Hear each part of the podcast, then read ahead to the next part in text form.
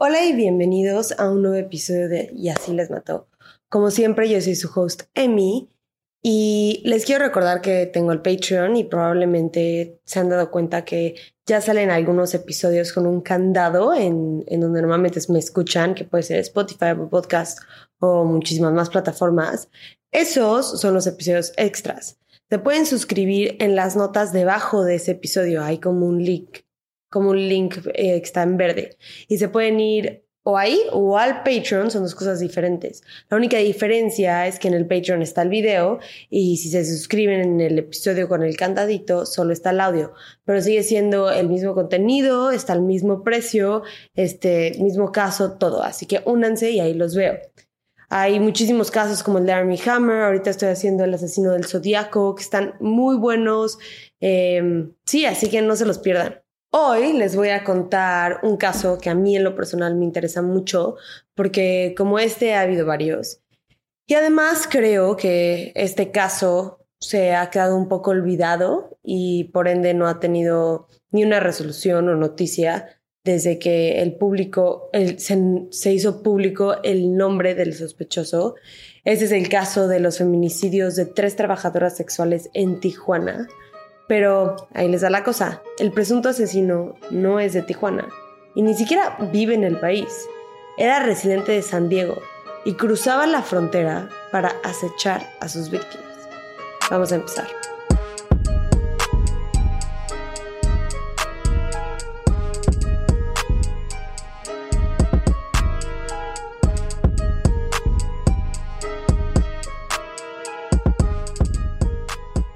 14 de febrero del 2022, Elizabeth Martínez Cigarroa le dijo a su mamá y a su hermano que un hombre al que había conocido en el trabajo la había invitado a salir. Esa noche, esta mujer y su cita fueron a cenar a Pampas do Brasil. ¿Qué tal mi acentito, eh? Un restaurante brasileño en la zona Río de Tijuana. Y de ahí en adelante, nadie sabe qué pasó.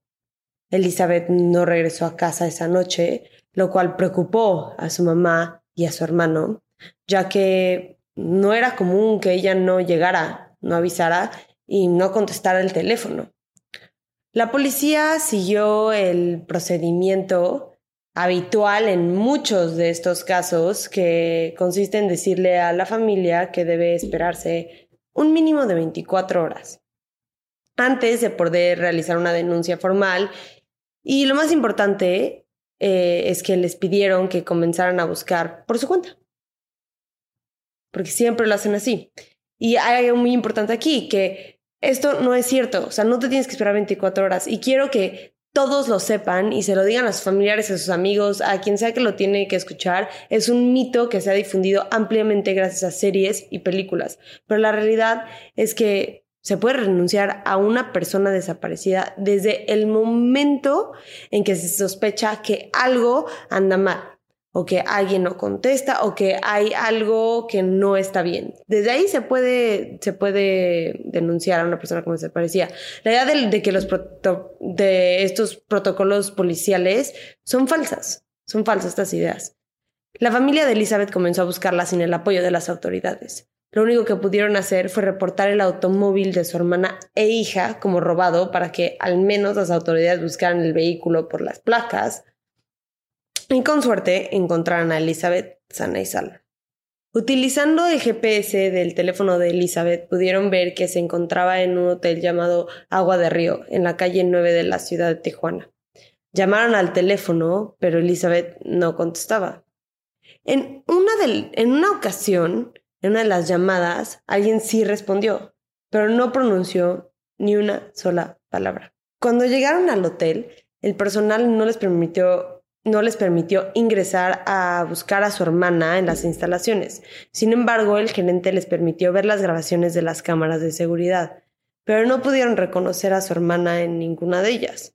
No fue hasta tres días después cuando la policía finalmente se involucró y se encontraron y encontraron, perdón, el jeep blanco de Elizabeth.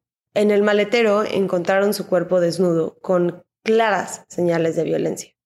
La familia recibió la noticia que 11 familias mexicanas reciben a diario. Su hija, hermana y amiga había sido víctima de un feminicidio. Aunque la escena es obviamente muy impactante para los agentes de policía, lamentablemente no es sorprendente, ya que habían visto casos similares en el pasado. En enero del 2022, una mujer llamada Ángela había quedado de verse con un individuo el lunes 24 en un hotel. Ángela informó a personas cercanas a dónde iba y a qué hora pensaba regresar. En este caso, dijo que volvería a dormir, no exactamente la hora, pero que iba a regresar a dormir en su casa. Pero eso no sucedió. Ángela no regresó a dormir, ni siquiera apareció durante toda la noche, ni al día siguiente. Estaba desaparecida. Les quiero contar de un producto para todos los que usan maquillaje y bloqueador todos los días, que deberíamos de ser absolutamente todos y todas, o que solamente quieren cuidar su piel. Y es el desmaquillante regenerador de Argan de PAM México, es P-A-A-M. Es un producto increíble que puedes usar para desmaquillarte. Simplemente aplicas unas gotitas en ojos y rostro y lo masajeas y lo retiras con agua o con una toalla húmeda y luego te puedes lavar la cara con otro jabón, que es lo que yo hago, que es para que se me quite todo por completo. Es una técnica que se llama doble lavado y funciona para la gente que usa mucho el maquillaje o que se está reaplicando el bloqueador muchas veces en el día, que deberíamos hacer todos, lo repito. Y es porque el bloqueador es muy difícil de quitar al igual que, que el maquillaje. Y siempre, siempre, siempre el primer paso de esta técnica es un jabón o un desmaquillante a base de aceite como este y funciona perfecto. Y además lo puedes usar como un suero hidratante después que ayuda a nutrir y fortalecer tus pestañas, es rico en vitamina E, es un antioxidante natural que eso ayuda muchísimo con los efectos del envejecimiento y además limpia a profundidad tus poros. Y ahorita lo pueden conseguir con un 10% de descuento cuando usas nuestro código que es YALM10 es Y-A-L-M-10. Así que no se lo pierdan, les va a encantar. Es para todo tipo de piel y díganme si les gustó. Más tarde ese mismo día encontraron su cuerpo, sin vida, dentro de la habitación del motel Cascada. Era evidente por la escena que había sido asesinada. La policía cerró la escena del crimen para examinar todas las pruebas, pero entre los objetos encontrados no se encontraba el celular de Ángela, por lo que decidieron rastrearlo. Descubrieron que la última vez que el teléfono estuvo activo fue justo en un lugar después de cruzar la frontera que se llama Riverside, California, en Estados Unidos, lo cual alarmó mucho a las autoridades por varias razones. Uno, no tenían jurisdicción fuera del país, obviamente. Dos, no podían seguir a este individuo hasta que volviera a entrar al país lo cual sabemos que sí volvió a hacer. Tres, sería más difícil investigar y arrestar a un estadounidense. Cuatro, la policía ya tenía toda la información necesaria para evitar que esto volviera a suceder, porque tenían la identidad de este hombre, pero no se hizo nada para detenerlo. Yo no sé si esto fue por falta de recursos de la policía o, falta de comunicación entre los agentes de migración y, la policía local en Tijuana, pero ya tenían toda la información. Ya tenían, o sea, ya sabían que era un hombre que venía de Estados Unidos. Y ya sabían que tenían que esperar a que volviera a entrar. Y aún así volvió a entrar y pudo cometer el feminicidio de Elizabeth. Y espérense, porque esta no es toda la información que tenían. Ángela no fue la primera mujer que piensan que fue asesinada por este mismo individuo. La primera fue Karen, de 28 años, originaria de Veracruz, y trabajaba en un salón de belleza. El 30 de agosto del 2021, un hombre la citó en el Hotel Hacienda Soler. Y después de eso, nadie volvió a verla ni a hablar con ella. Su familia y amigos no sabían dónde estaba hasta el 2 de septiembre, cuando un completo desconocido reportó haber encontrado un cadáver en un basurero. En este caso, al tratarse de la primera víctima de la que tenemos conocimiento al menos, el asesino hizo un mayor esfuerzo por ocultar el cuerpo, si se dan cuenta. La llevó a un segundo lugar a deshacerse de él. En los otros dos casos, apenas se esforzó por evitar que los asesinatos pudieran ser conectados o relacionados con él. Pareciera que no le importaba, porque pensaba que no le iba a suceder nada. O sea, claramente no le tenía miedo a las consecuencias.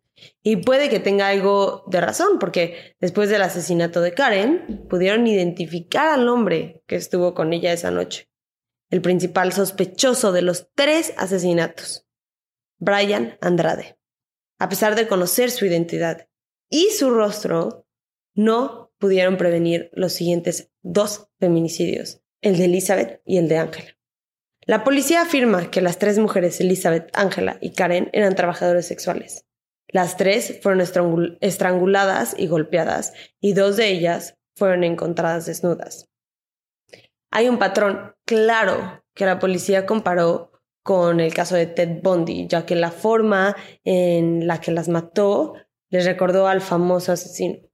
Y por eso comenzaron a llamarlo el Ted Bundy mexicano en las redes sociales y en todos los medios de comunicación. Pero este apodo, como ya sabemos, no era preciso, ya que el asesino no era mexicano. Cruzó la frontera para cometer estos actos y evitar las consecuencias que probablemente o hay más probabilidad de que sí hubiera tenido esas consecuencias en Estados Unidos.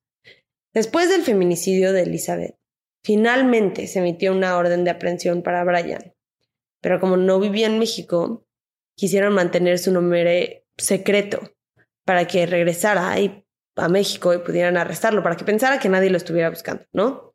Sin embargo, alguien filtró su nombre al medio, a un periódico llamado Z, y todos conocieron su identidad. Cuando se dieron cuenta de que era muy probable que Brian Andrade no regresara, ya que su nombre y su fotografía estaban circulando en varios periódicos de México y de Estados Unidos, decidieron colaborar con el gobierno de Estados Unidos, estadounidense, para que lo arrestaran y lo extraditaran eventualmente a México. Pero hasta ahora no hay más información. Nada, sobre nada del caso. No se ha informado sobre arrestos adicionales, sobre órdenes de aprehensión, sobre pistas. Eh, no, no hay nada. Y yo creo que es muy importante difundir y hablar sobre este caso para que no se quede en el olvido. Lamentablemente, casos como este son más comunes de lo que pensamos. Las mujeres en México son más vulnerables pues, debido a muchos problemas sistémicos como el sistema de justicia claramente ineficiente y la falta de protección para las trabajadoras sexuales. Es fundamental seguir presionando para obtener justicia para Elizabeth, Karen, Ángela y todos sus familiares, así como para todas las víctimas de feminicidio en México. Entonces, yo creo que la manera o nuestro granito de arena, por más chiquito que sea, eh, para ayudar en este caso puede ser difundir este episodio, eh, contarle de este caso a sus, a sus amigos, a sus amigas, em, no dejar que este caso se muera, viralizar sus nombres. Em, y sí, como decir, seguimos aquí, seguimos esperando que esto se solucione, porque esto no, no ha llegado ni tantito a su fin, no ha no ha sido, no se ha cerrado el círculo de este caso. Sabemos quién es, sabemos quién es el principal sospechoso, el presunto asesino, sabemos que está libre, sabemos que probablemente está en Estados Unidos y no se sabe nada al respecto. Y yo creo que pues comunidad, esta comunidad que, que yo sé que mucha gente no entiende por qué escuchamos estos casos o por qué nos gusta escuchar estos casos, que puro morbo, pero yo creo que, y lo he visto con otros podcasts, esta comunidad tiene un gran potencial para, para, para hacer cambio y para mover casos y para hablar de gente. Entonces, yo creo que es lo que podemos hacer en este caso. Ese sería nuestro granito de arena. Así que muchas gracias por escuchar y los veo la próxima semana. La próxima semana, eh, bueno, más bien, este jueves va a salir el episodio del asesino del zodiaco, así que en el Patreon y en todas las suscripciones entonces, para que lo vayan a escuchar. Y sí, ahí nos vemos. Muchas gracias. Bye.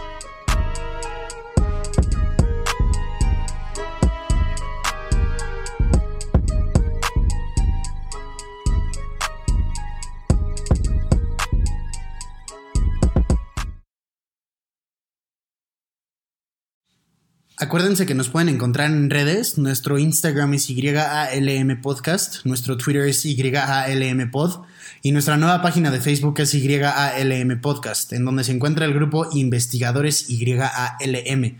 En este grupo vamos a estar teniendo discusiones respecto a los casos que vemos semana con semana, así que ahí lo pueden checar. Gracias, bye.